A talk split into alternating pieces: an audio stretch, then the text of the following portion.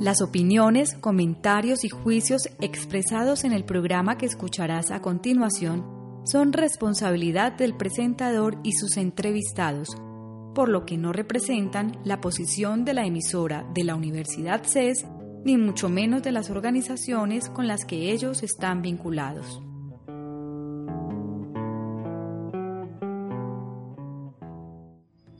Parques Nacionales Naturales de Colombia no se hace responsable por ninguna de las opiniones expresadas en este programa.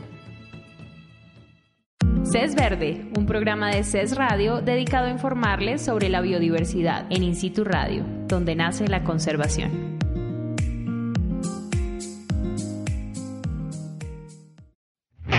Mariana Giraldo al aire en In situ Radio, donde nace la conservación.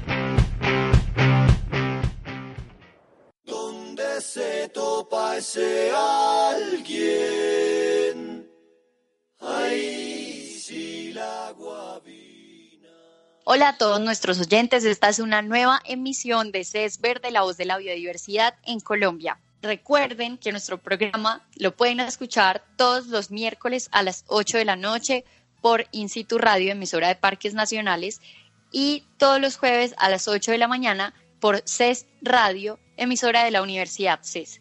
Este es un programa dedicado a la biodiversidad y realizado por la Universidad CES y por Parques Nacionales Naturales de Colombia. Hoy les acompañamos con mucho gusto en la edición y producción Francisco Cediel y quien les habla Mariana Giraldo. Bienvenidos.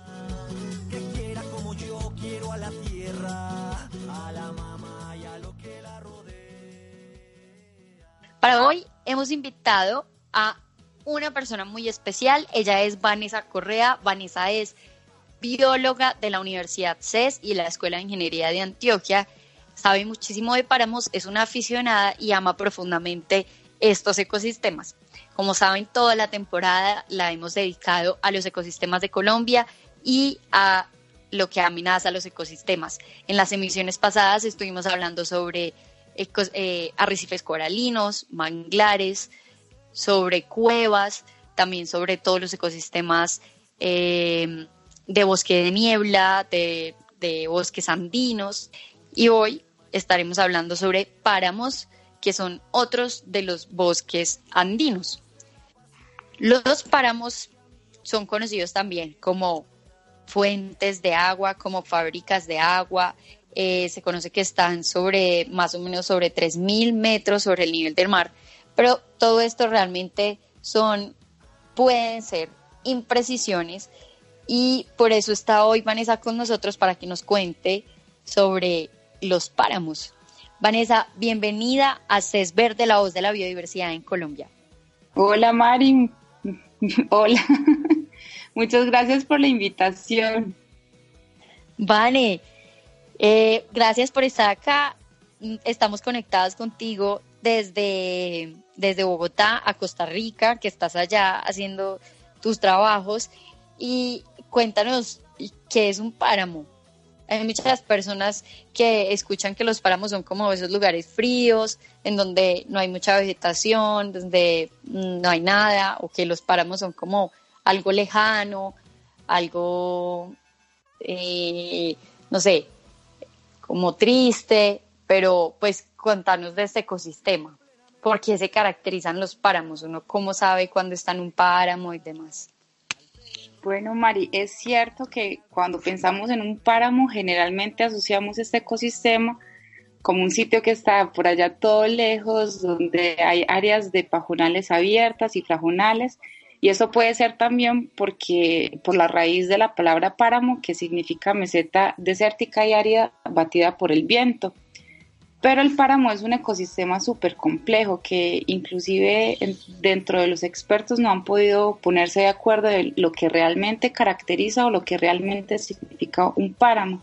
Entonces, dentro del montón de definiciones que existen, a mí me gusta una mucha, me gusta mucho una que propone Robert Hofstede en 2014, el cual lo define como un ecosistema húmedo tropical zonal caracterizado por una vegetación dominada por vegetación herbácea y arbustiva y que está ubicado predominantemente a partir del límite superior del bosque. Vane, eso está muy complicado. ¿Qué es un pajonal? qué es eh, esa, esa transición vegetativa, cómo se puede entender todo eso en palabras un poquito más sencillas. Listo, entonces, como le estaba diciendo, inclusive dentro de los expertos, es, estas, eh, estos conceptos o lo que trata de, de, definir el páramo es bastante complejo porque puede ser todo y nada a la vez. Entonces podemos entender, entenderlo básicamente como un ecosistema de alta montaña que se encuentra por encima del límite superior del, del, bosque continuo. Entonces son estas áreas abiertas donde vamos a poder encontrar muchos pajonales, donde vamos a encontrar arbustos, eh, donde van a haber ciertas características climáticas, eh, por ejemplo, a mí me gusta mucho una frase que dice que en el páramo todos los días es verano y todas las noches es invierno porque las condiciones climáticas son bastante eh, abruptas ahí. Puede estar haciendo mucho sol y de repente llega una nube y el clima, el, la temperatura cambia radicalmente.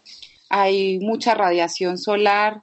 Eh, entonces, sí, el páramo es como un complejo o, o un montón de, de, características juntas. Uno podría decir que ese páramo es como suponiendo que uno está subiendo una montaña, ¿cierto? Que está trepando una montaña, caminándola.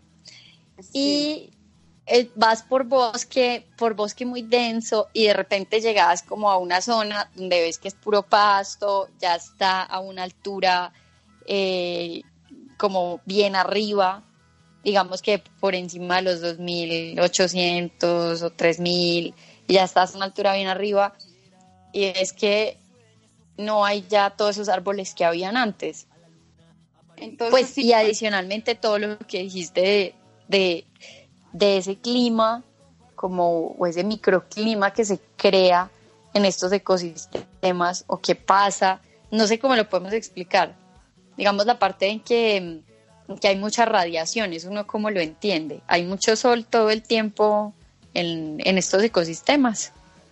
Entonces, Liz, imaginemos que vamos subiendo por la montaña. Vamos subiendo por todo el bosque altoandino, donde están eh, todos los robledales, y pasamos esos robledales y la vegetación se, está se va volviendo más pequeña, más pequeña, más pequeña, hasta que entra entramos a una franja arbustiva pasamos esa franja arbustiva y vamos a encontrar este pajonal abierto, donde generalmente vamos a poder encontrar eh, las espeletias, los que llaman frailejones, eh, y las condiciones realmente van a depender de la topografía del sitio. Esto va a depender también del sitio donde nos encontremos, porque el páramo va a cambiar dependiendo de la cordillera. No todos van a tener las mismas características. Entonces, Colombia es tan complejo en cuestiones eh, de ecosistemas que el páramo de, las de los páramos de la cordillera oriental van a ser completamente diferentes a los de la cordillera central y occidental. Entonces, esto quiere decir que, por ejemplo, los páramos en la cordillera central los podemos encontrar a 2.800 metros, mientras que en, la cordillera oriental un páramo podría comenzar a los 3.500 metros. Eh, en cuanto a la radiación solar, al estar más alto, entonces los rayos del sol van a penetrar directamente sobre los organismos que estén viviendo ahí, ¿verdad? Entonces, los organismos que estén en estos sitios van a tener ciertas características que los van a proteger de esta radiación. Por ejemplo, pensemos en un frailejón que tiene las hojas superpubescentes. Entonces, ¿Qué es eso? o estos pelos que recubren las hojas eh, van a proteger eh, de daños que puedan hacer la radiación o los, si los rayos ultravioletas a los tejidos de las plantas. Esas son ah, unas okay. tantas estrategias que tienen las plantas para sobrevivir en esas condiciones. Y es verdad que los páramos son fábricas de agua. Bueno, sí y no. Bueno, vamos a ir con la respuesta después de una pausa. Recuerden, están escuchando CES Verde, la voz de la biodiversidad en Colombia. Hoy estamos con la bióloga Vanessa Correa hablando sobre páramos. Ya volvemos.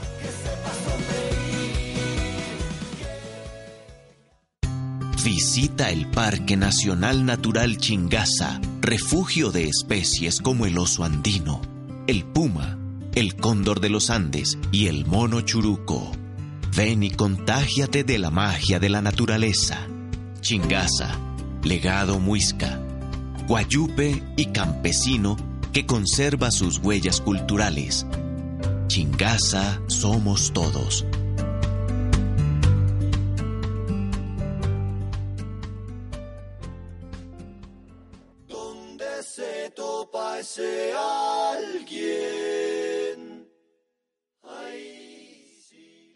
Volvemos a CES Verde, la voz de la biodiversidad en Colombia. Estamos hablando sobre páramos y vamos a continuar con la pregunta que dejamos.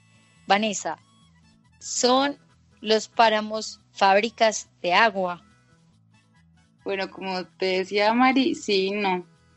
Eh, sí, porque hay que entender que los por la ubicación de los páramos en Colombia, eso hace que sean los más húmedos de toda la cordillera de los Andes.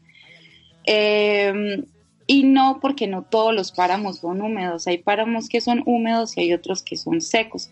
Podríamos decir que tienen características propias entre la altura y la latitud que se encuentran en el hemisferio americano que permite que estos, que los páramos sean un, un recogedor y un regulador de los flujos hídricos.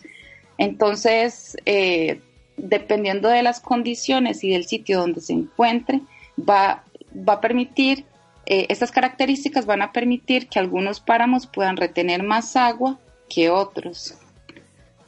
¿Y por qué entonces acá en Colombia delimitamos los páramos? ¿Por qué decimos que son nuestras fábricas de agua? Porque como te decía, eh, hay unos que sí van a, a tener unas funciones principales en cuanto a la regulación del agua y el, la- el- el fabricar las aguas. Por ejemplo, el páramo de Belmira Santa Inés eh, es en una fuente- Antioquia. en Antioquia es una fuente súper importante eh, de agua para, los, para las personas de Medellín, así como lo es también el páramo de Santurbán. Eh, El páramo así- de Chingaza también, que es un parque nacional Exacto. también es súper importante. Surte del 80% de agua para Bogotá.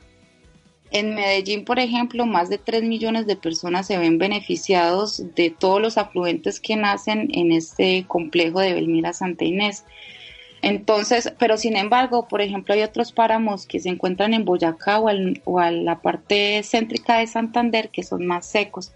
Entonces, yo pienso que es importante entender la, la, la ubicación de cada páramo y comprender el contexto en el que se encuentra cada páramo también. En Colombia tenemos la mayor cantidad de páramos del mundo, ¿cierto?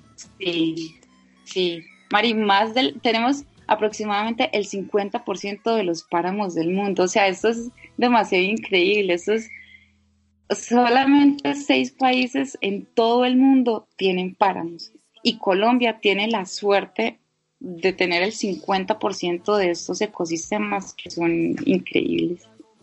Tenemos, y además que tenemos el 50% de los páramos de todo el mundo. Dentro de Colombia tenemos un montón de páramos. Tenemos 37 páramos hasta ahora, o sea, oficialmente reconocidos. ¿Qué animales viven en estos páramos? El oso de anteojos, eh, Pues, los eh, frailejones, ya los dije. Bueno, los frailejones son plantas, pero sí, ¿qué plantas y qué animales se pueden encontrar en estos ecosistemas? Eh, Mari, en cuestión de, de plantas, se estima que hay aproximadamente 5.000 especies descritas solamente en estos ecosistemas, que a pesar que es un número muy bajo, si usted lo compara con el resto del, de, si lo compara con otros ecosistemas tropicales, lo que hay que resaltar aquí es que aunque la diversidad no es tan alta, los endemismos sí son.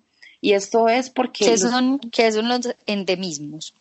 Endemismos son organismos, bueno, un organismo endémico es un organismo que puede encontrarse única y exclusivamente en ese sitio.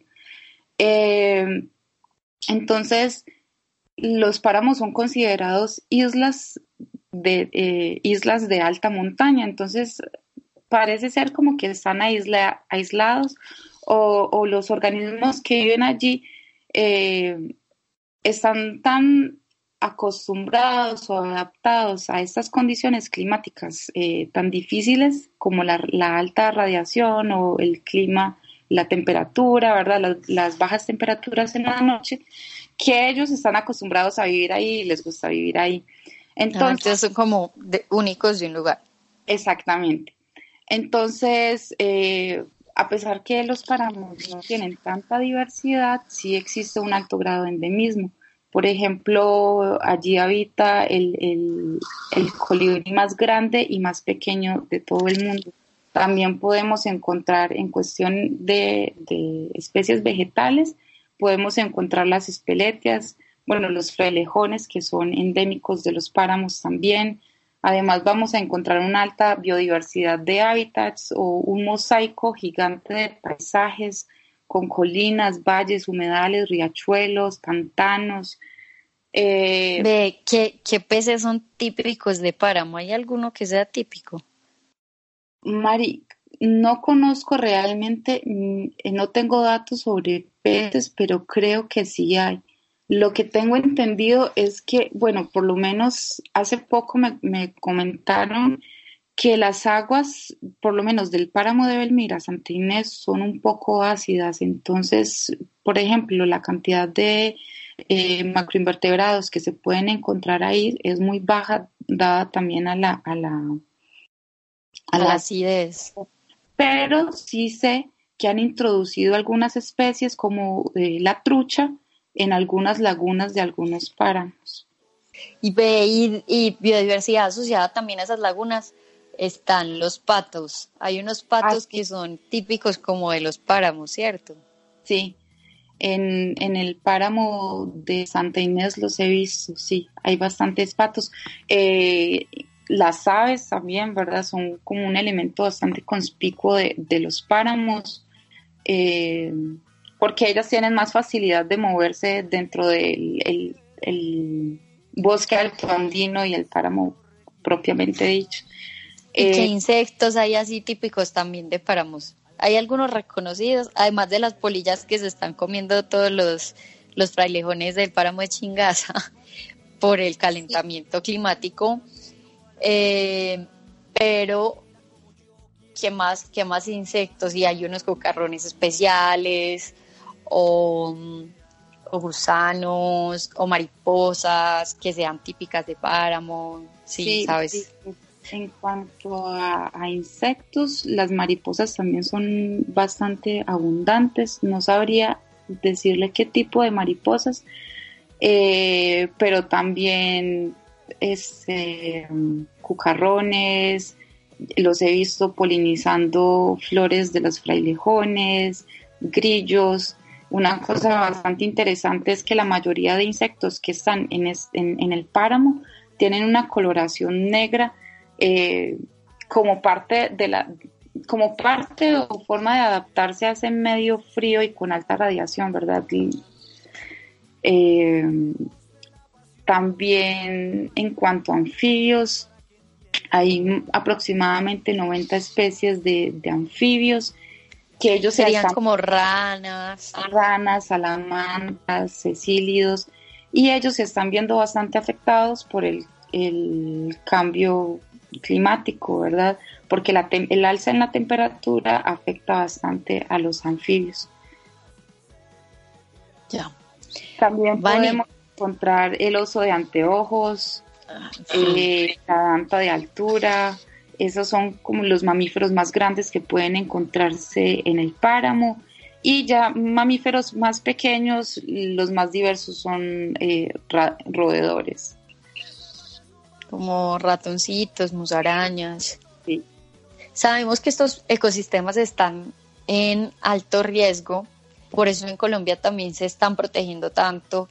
Eh, actualmente hay una ley de páramos en Colombia, hay una delimitación de los páramos de Colombia, eh, pues tenemos muchos páramos protegidos por parques nacionales naturales y sin embargo, hay muchas amenazas y estos ecosistemas están pues corriendo riesgos, ¿cierto?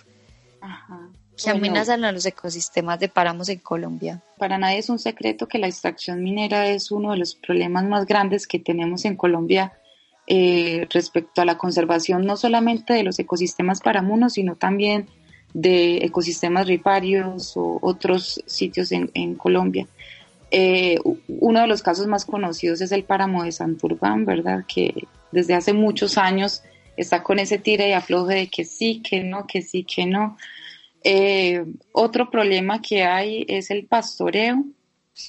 Eh, a la hora de los ganaderos meter las vacas a estas áreas abiertas es muy cómodo para ellos porque hay paso, entonces no tienen que cortar árboles.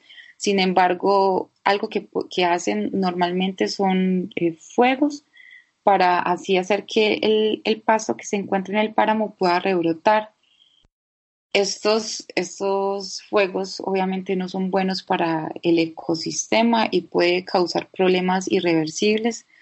Eh, obviamente otra amenaza que tenemos a nivel mundial es el calentamiento global, puesto que esa transición que está entre el páramo y, esa línea de bosque que delimita el páramo se ve eh, influenciada por la temperatura y eso ya a una escala global. Y también, eh, bueno, en Colombia se cultiva la papa en zonas paramunas, entonces esto también puede ocasionar problemas a este ecosistema. Bueno, ¿y qué pasa si desapareciera el páramo? ¿Qué podría pasar? Porque es importante cuidarlo. Bueno, Mari, sí, estas preguntas son un poco como no sé, son muy difíciles de, contestar porque uno no debería preguntarse por qué hay que proteger las cosas, porque simplemente el hecho de, ser un algo existente debería tener el derecho de existir. Eh, y, nosotros como humanos deberíamos preguntarnos dos veces por qué tenemos que estar justificando siempre el hecho de proteger algo o no. Pero si lo pensamos en términos de servicios ecosistémicos, los páramos son sumideros de carbono, la descomposición ahí se da sumamente lenta, entonces la liberación de CO2 al ambiente se da de forma eh, continua y en pocas dosis. También son reguladores del clima por esta misma, eh, por, la misma causa de, ser un sumidero de carbono ayudan a proveer agua, en algunos casos a filtrar el agua, a regular el agua. si no hubiesen los, si no estuviesen los páramos, simplemente sería como una canilla abierta que estaría chorreando agua y agua y agua y agua y no habría cómo retenerla. Eh, allí mismo se forman bofedales donde se almacena el agua, el deshielo eh, y también donde aflorecen aguas subterráneas obviamente es súper importante la conservación de la biodiversidad y de todos estos organismos endémicos que no tendrían para dónde más escalar. Pensemos en que si vienen todos los ecosistemas de arriba subiendo y escalando en la montaña, los que están en esta punta no tendrían hacia dónde migrar. Y porque son demasiado lindos, los páramos son, son una belleza. Entonces, eh, no sé, son muchísimos los por qué se deberían proteger los páramos, eh, pero yo insisto en que simplemente por el hecho de existir deberían, deberían estar. ¿Cuáles son las acciones puntuales con las que nosotros podemos proteger estos ecosistemas? Bueno, Mari, yo pensaría que la raíz de todo cuando se trata de cuidar y de proteger está en ser consumidores conscientes. En este caso podríamos pensar en el agua o podríamos pensar en, no sé, la producción de, CO2 que hacemos nosotros como consumidores. Eh, no sé, si compartimos un carro, si no, esto viéndolo a escala global, ¿verdad? Por el calentamiento global o teniendo más información eh, a nivel de políticas, eh, escogiendo las personas correctas que no vayan a apoyar a futuro propuestas mineras o el fracking o, ¿verdad? Como teniendo en cuenta toda la, dentro de su campaña lo que ellos están ofreciendo para ejecutar en, los gobiernos y, estando un poco más presentes, pienso yo, en, en el sentido de de ser más participativos, de conocer nuestros ecosistemas, de entender que Colombia es un país súper diverso, de que Colombia es un país súper complejo, pero que tiene muchísimas formas de, de conocerse, muchas formas en las cuales podemos nosotros participar dentro de sus ecosistemas de una forma positiva. Eh, no sé, siendo, siendo buenos turistas, por ejemplo, si vamos al páramo, eh, dejarlo impecable, siendo, dándole a la naturaleza más de lo que nosotros le quitamos. Así es, todas estas acciones tienen que partir de verdad desde la conciencia. Cuando nos bañemos, no durar mucho tiempo con el agua abierta, lo mismo cepillarnos los dientes rápido y el uso eficiente del agua, pues es finalmente una presión menos para los ecosistemas de páramo cuando el agua viene de los páramos. Y lo que dices de las visitas es que también eh, muy cerca, por ejemplo, de Medellín está el páramo de Belmira, que está, pues se va a Belmira como en dos horas y luego pues caminas al páramo, o está el Parque de los Nevados, cerca de toda la zona del eje cafetero, eh, está también cerca de Bogotá el Parque Nacional Natural Chingaza, que es un parque espectacular, lleno de venados también, lleno de venados, eh, hay muchos zorros y bueno, hay un montón de animales que uno puede ver muy bonitos, está también el oso de anteojos, son lugares espectaculares para visitar y que sin duda nos hacen tener una mayor apropiación del territorio. Es como uno cuida lo que no conoce definitivamente. Exactamente, Mari, y ese era el punto que iba con el hecho de, entender a Colombia de otra forma y es apropiarnos en el buen sentido de la palabra y, entender que esos ecosistemas nos dan más de lo que nosotros pensamos. Por ejemplo, un, un ejemplo que me parece muy bonito pensarlo es el páramo de, la serranía de las Baldías, que queda a 40 minutos de Medellín, Mari, y vos estás en el páramo y puedes ver la ciudad de ahí. Y para mí es una paradoja demasiado grande porque estás viendo uno de los ecosistemas más brutales del mundo y de fondo tenés toda la ciudad y bueno, Medellín con toda la contaminación que tiene. Entonces, si nosotros simplemente fuéramos un poco más conscientes y, tuviéramos más cercanía con la naturaleza y la gran cantidad de ecosistemas que nos rodean, la historia sería completamente diferente, porque así como dice usted, es que nadie cuida lo que no conoce. Si la gente pudiera sentir en sus manos la suavidad de un frailejón, pienso que sería todo más, no sé, todo el mundo sería más amable con el ecosistema.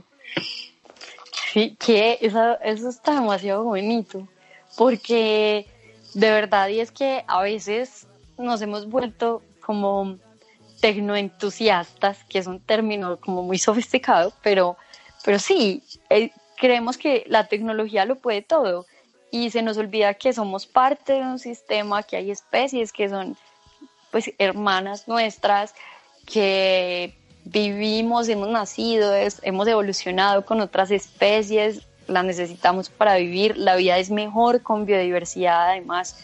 Entonces, eh, también nuestro programa, este programa CES Verde, la voz de la biodiversidad en Colombia, es precisamente una invitación a vivir en un mundo donde podamos vivir y donde valoremos a las demás especies, donde protejamos y conservemos las, las las especies que están con nosotros también en este mundo.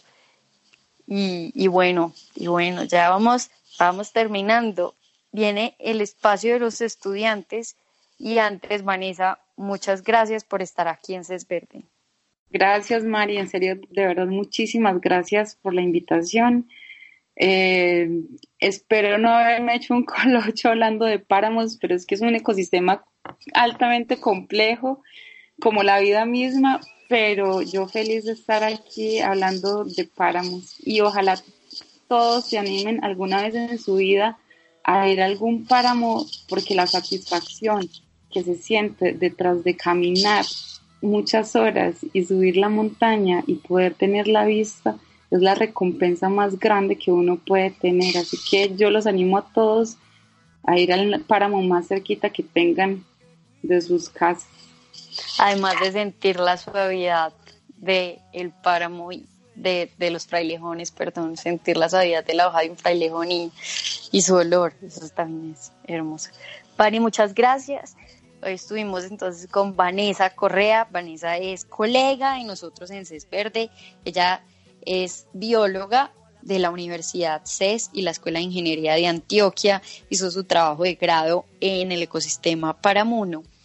Es aficionada, amante de estos ecosistemas y es su línea de investigación. Vanessa, muchas gracias. Ahora vamos con Robinson Ríos. Robinson estará hablando con Alejandro Hoyos de la Universidad CES, estudiante quien está haciendo su trabajo de grado en Paramus. Adelante, Robinson.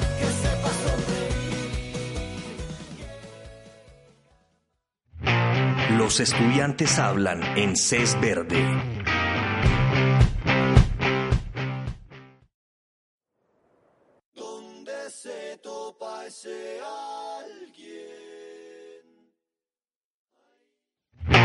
Robinson Ríos, al aire.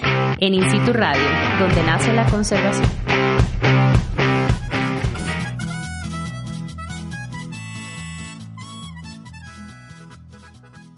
Gracias Mariana, un saludo especial a todos nuestros oyentes. Esta es la voz del estudiante de CES Verde. Estamos el día de hoy con Alejandro Hoyos Blanco, él es estudiante de biología de la Universidad CES. Alejandro participa desde hace cuatro años en el semillero de entomología de la Universidad CES que está a cargo de la profesora Juliana Cardona, y actualmente está empezando su tesis de grado sobre libélulas en el ecosistema de páramo. Pero dejemos que Alejandro nos cuente más a fondo sobre este trabajo. Alejandro, bienvenido a CES Verde. Hola, muchísimas gracias por la invitación. Eh, espero estén muy bien. Y sí, efectivamente, yo estoy empezando mi trabajo de grado, el cual es acerca de una libélula muy especial que es endémica a Antioquia, es decir, solo se encuentra en Antioquia, más específicamente en los páramos al norte de la cordillera central, en el complejo de páramos de Santa Inés. Ese, este complejo de páramos es el que conocemos como el páramo de Belmira. Sí, lo que pasa es que este complejo es mucho más grande, pues de hecho llega hasta el páramo azonal de las Baldías, pero sí es muy grande. Pero mi trabajo va a ser con una población de esta especie que se encuentra en Belmira. Ah, súper, excelente. Entonces, bueno, eh, como les dije, esta especie es endémica y pues fue recientemente descrita en el 2013. Y algo muy triste y preocupante es que, pese a estar tan recientemente descrita, ya se encuentra en peligro según la UICN, en la categoría en peligro. Y sí, esta especie es muy particular porque, eh, como muchos otros miembros de su familia, su familia es Cenagrionie, eh, presenta un polimorfismo asociado a, la, asociado a la coloración. Es decir, en las poblaciones se pueden encontrar más de un fenotipo. Eh, en este caso, pues estos fenotipos están restringidos al sexo. Entonces, por así decirlo, hay una hembra de una coloración normal, mientras que e, existe otra hembra que es de una coloración muy similar al macho, lo cual es extremadamente raro en la naturaleza. Entonces, Alejandro, tú vas a trabajar específicamente con poblaciones de libélulas. Sí, exacto. Yo voy a estimar eh, muchos datos poblacionales y pues para eso voy a utilizar una metodología que es la de marcaje y recaptura. Es decir, yo voy a capturar las libélulas, las voy a marcar con un número en el ala, el, único es único y el número es único y consecutivo y posteriormente las voy a liberar y recapturar con el tiempo para llevar un registro. Entonces, con estos datos que voy a obtener, voy a mm, estimar el tamaño total de esa población, la proporción de sexos y la longevidad que pueden presentar estas libélulas. Ah, bueno, y se me olvidaba decirles que esta, esta pues las principales amenazas de esta especie son la expansión agrícola, la minería y el cambio climático. El cambio climático, pues se cree que va a ser un gran problema para esta especie, ya que, eh, pues al estar únicamente adaptada a este ecosistema, pues se tienen como estimaciones de que pues, el páramo va a reducir su área en un 40% gracias al cambio climático. Entonces, pues esta especie podría quedar sin hábitat. Sí, es muy preocupante eso, Alejandro. Eh, bueno, y cuéntanos sobre la importancia de tu investigación, Alejandro. Eh, la importancia de mi trabajo de grado es que, pues, eh, como les dije, estos datos van a ser sobre una población de este insecto, lo cual, pues, no es como muy, no es muy habitual. Y con esto se van a, pues, se va a tener como una línea base, la cual se va a usar para futura, pues, para el planteamiento de futuras estrategias de conservación. Entonces, pues estos datos van a servir para, para ayudar a conservar esta libélula en el, en el, futuro. Y para poder conservar el páramo también, es muy importante. Sí, exacto, porque estas libélulas pues juegan un papel muy importante en el ecosistema, ya que pues son depredadores, eh, se alimentan de muchos otros insectos pequeños eh, y también pues se las comen muchos otros organismos, como ranas, aves, pues etcétera, muchos más. Bien, Alejandro, yo creo que esto es todo. No sé si quieras dejar algún mensaje sobre la importancia de, este tipo de ecosistemas, sobre la importancia de los animales que viven allí, eh, para, como para toda la comunidad, para que sepan cómo debemos cuidar estos ecosistemas. Eh, bueno, pues quería otra vez agradecerles por el espacio y pues muchachos, los páramos son de los, de los ecosistemas más importantes y más eh, diversos que tenemos en Colombia. Pues sí, nosotros dependemos, como ustedes ya saben, mucho de ellos, ya que generan la gran mayoría del agua que nosotros consumimos y necesitamos. Y como les digo, pues son como santuarios de la biodiversidad. Entonces a mí me parece que pues son ecosistemas demasiado importantes, los cuales deberíamos conservar. Bien, Alejandro, muchísimas gracias por haber estado acá en CES Verde. Eh, bueno, muchas gracias. Este es el espacio dedicado a los estudiantes de CES Verde, la voz de la biodiversidad en Colombia. Volvemos con Mariana en los estudios de In Radio en Bogotá.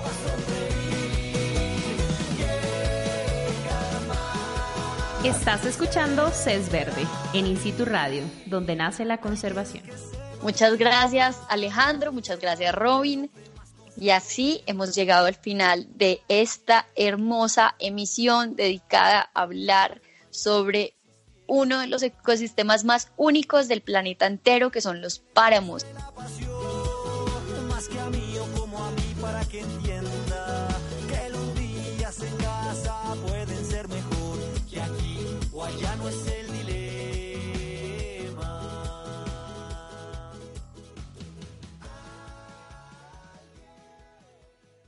CES Verde, un programa de CES Radio dedicado a informarles sobre la biodiversidad en In Situ Radio, donde nace la conservación.